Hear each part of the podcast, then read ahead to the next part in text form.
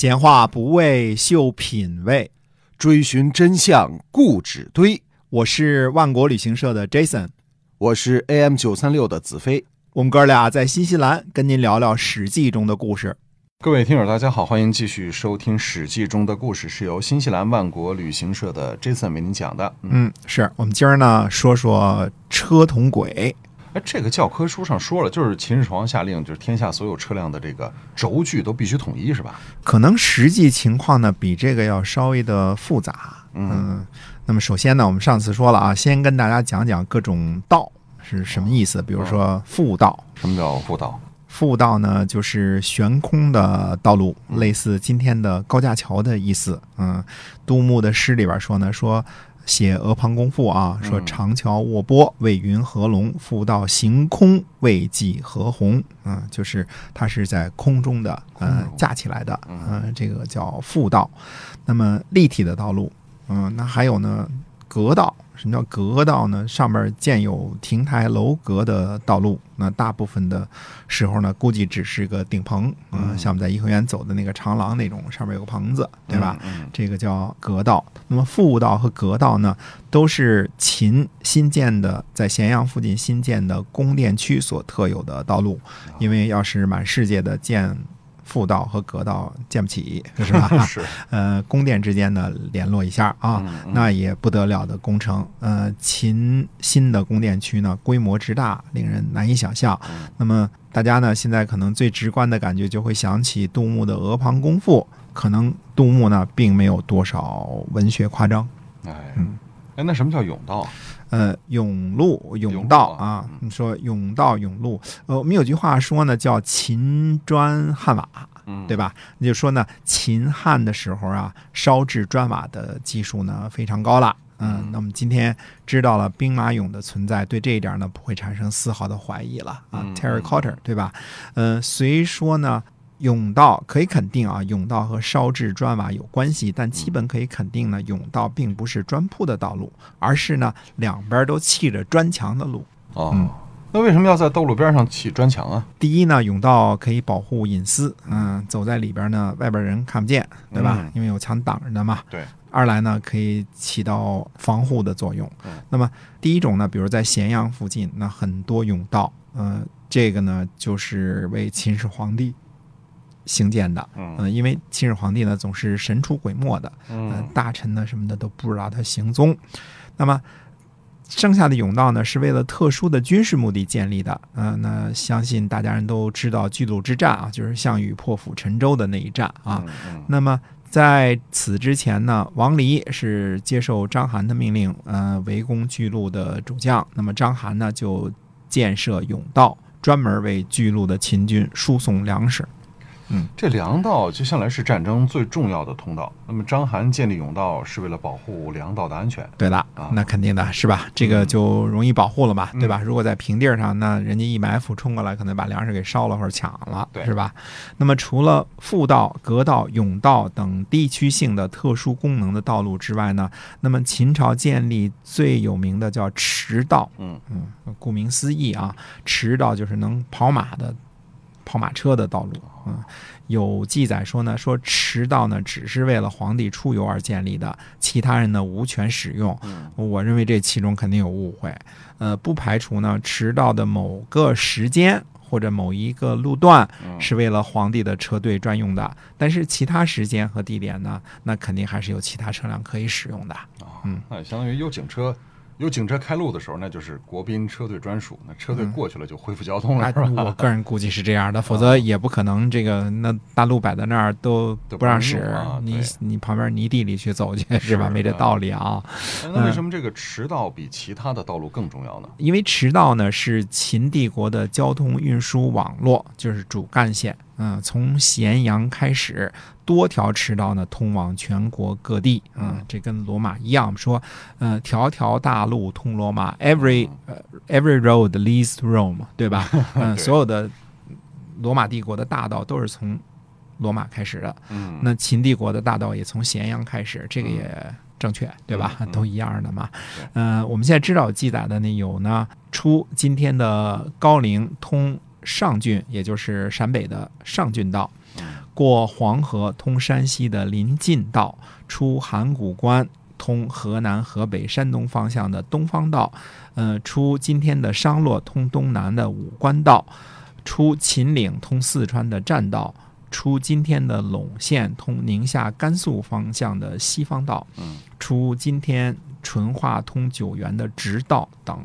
从《汉书·贾山传》当中，我们知道呢，他的描述是什么呢？说秦驰道道宽五十步，嗯，今天六十九米啊嗯，五十步，隔三丈栽一棵树，大约是七米，这是中间的呃隔挡的。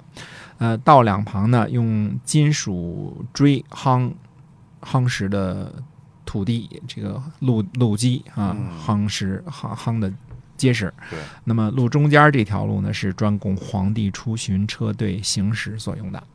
嗯哎呦，这六十九米的大路那是非常宽阔的。哎，我们现在不知道这个汉朝的假山所描写的这是不是全部的属实，还是呃某一部分路段的描写？以当时秦的国力呢，全部建成这样的大道呢，并非没有可能。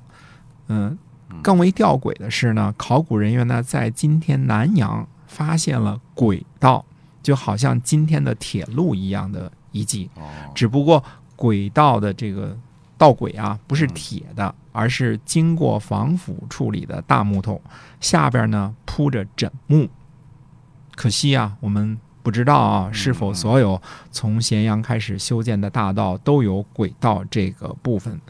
啊，还是只是某一个路段建有这个东西。如果真的是所有的大道为了秦始皇帝出巡都建有轨道，那这才是车同轨的真正含义。嗯嗯，那这个事儿呢，怎么说？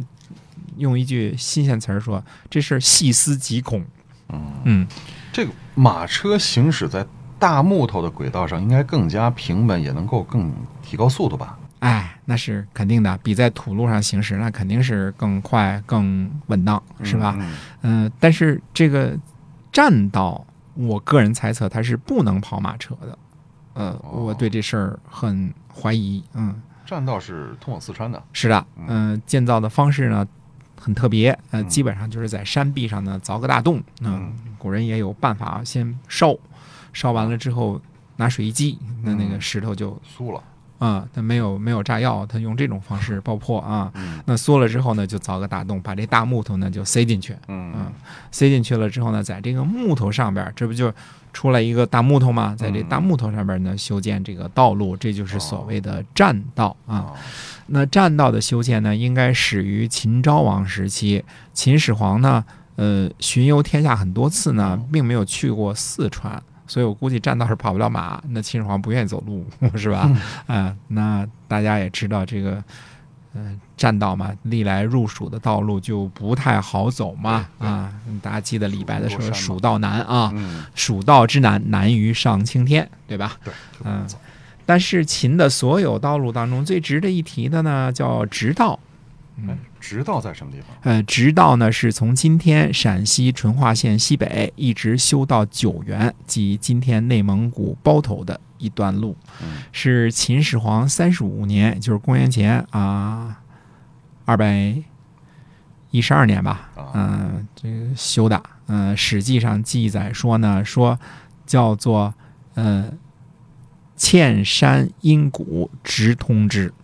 嗯，现在的考古学家呢，发现了很多秦直道的遗迹，有延安段、内蒙古段、甘肃段等等。其中的内蒙古段呢，已经确定这个路段呢，北起叫做达拉特旗乌四哥，叫做堵村的村东，嗯。呃，穿过鄂尔多斯高原中部区域，南至呢，呃，伊金霍洛旗的长冈图四队，嗯，都是内蒙古的名字，感觉啊，嗯。两端直线距离呢将近一百公里，此段全程呢，呃，几乎没有弯道，嗯，途经的丘陵呢均有不同程度的开凿，嗯。所经过的山谷呢有不同程度的垫土，呃，遗迹呢受到雨水的严重侵蚀，但依然可以分辨呢路基还有痕迹啊，呃，还有排水沟等等。嗯那这样看来呢，所谓的嵌山阴谷，就是高的山坡就凿开，低的山谷呢就填土，尽量保持平直，所以叫直道。哎呦，这个工程可不小啊！哎，嗯你可以想象啊，据说是秦灭亡了，也没有完全的修完啊。嗯嗯，后边我们还会讲呢，为什么修这条路啊？嗯，同样呢，还是在公元前二百一十二年呢，秦始皇觉得先王的宫殿呢太小了，嗯，准备呢营造一个大的宫殿，嗯，实际上这应该是一个宫殿群啊，嗯于是呢，在渭南的上林苑中呢，要营建阿房宫，嗯东西五百步，南北五十丈，这只是主殿啊，嗯上边可以坐万人，下边呢可以建五丈旗，周围建立可以走车的阁道，嗯，阁道是可以走车的啊。嗯阿房宫呢是个暂定的名称，没有建完，嗯建完建完之后呢，准备另外的起个嗯好听的名字，这是暂时叫阿房宫啊。那么这就是杜牧的《阿房宫赋》中所描写的那个阿房宫是吧？是的，那么当时呢是征调了刑徒七十余万，嗯、其中一部分呢，呃，用于修建阿房宫，嗯，那后来呢又有新的任务了，是修骊山陵，因为秦始皇同学先去了嘛，对吧？哎，赶紧把陵墓给造完了。那么，呃，阿房宫呢并没有完全建成，哎嗯，估计呢跟人力调去去修骊山陵有关系啊。嗯嗯，后来起义军就进了咸阳了，对吧？嗯，进了咸阳之后呢，大家也都知道，项羽一把火呢就把阿房宫给烧了，对，嗯，大火绵延三三个月啊，嗯嗯，三个月火不止啊，等于是，嗯，这这这事儿，嗯项羽同学是挺厉害的啊，但是老烧人房子这事儿，其实房子得罪谁了是吧？都是人建的，他可能想盖新的，不是盖新的，是一种态势啊。就是你们家东西我都恨，他连你们家东西我都恨是吧什么都？不留着哎，所以把火都给烧了啊！嗯哎，那秦始皇的故事呢，我们下回再接着讲啊。嗯还有一些呢能跟大家说的，那么下次节目再会。好，感谢大家的收听，希望呢喜欢我们的节目呢，可以把我们的节目分享订阅。好，我们下期节目再会。再会。嗯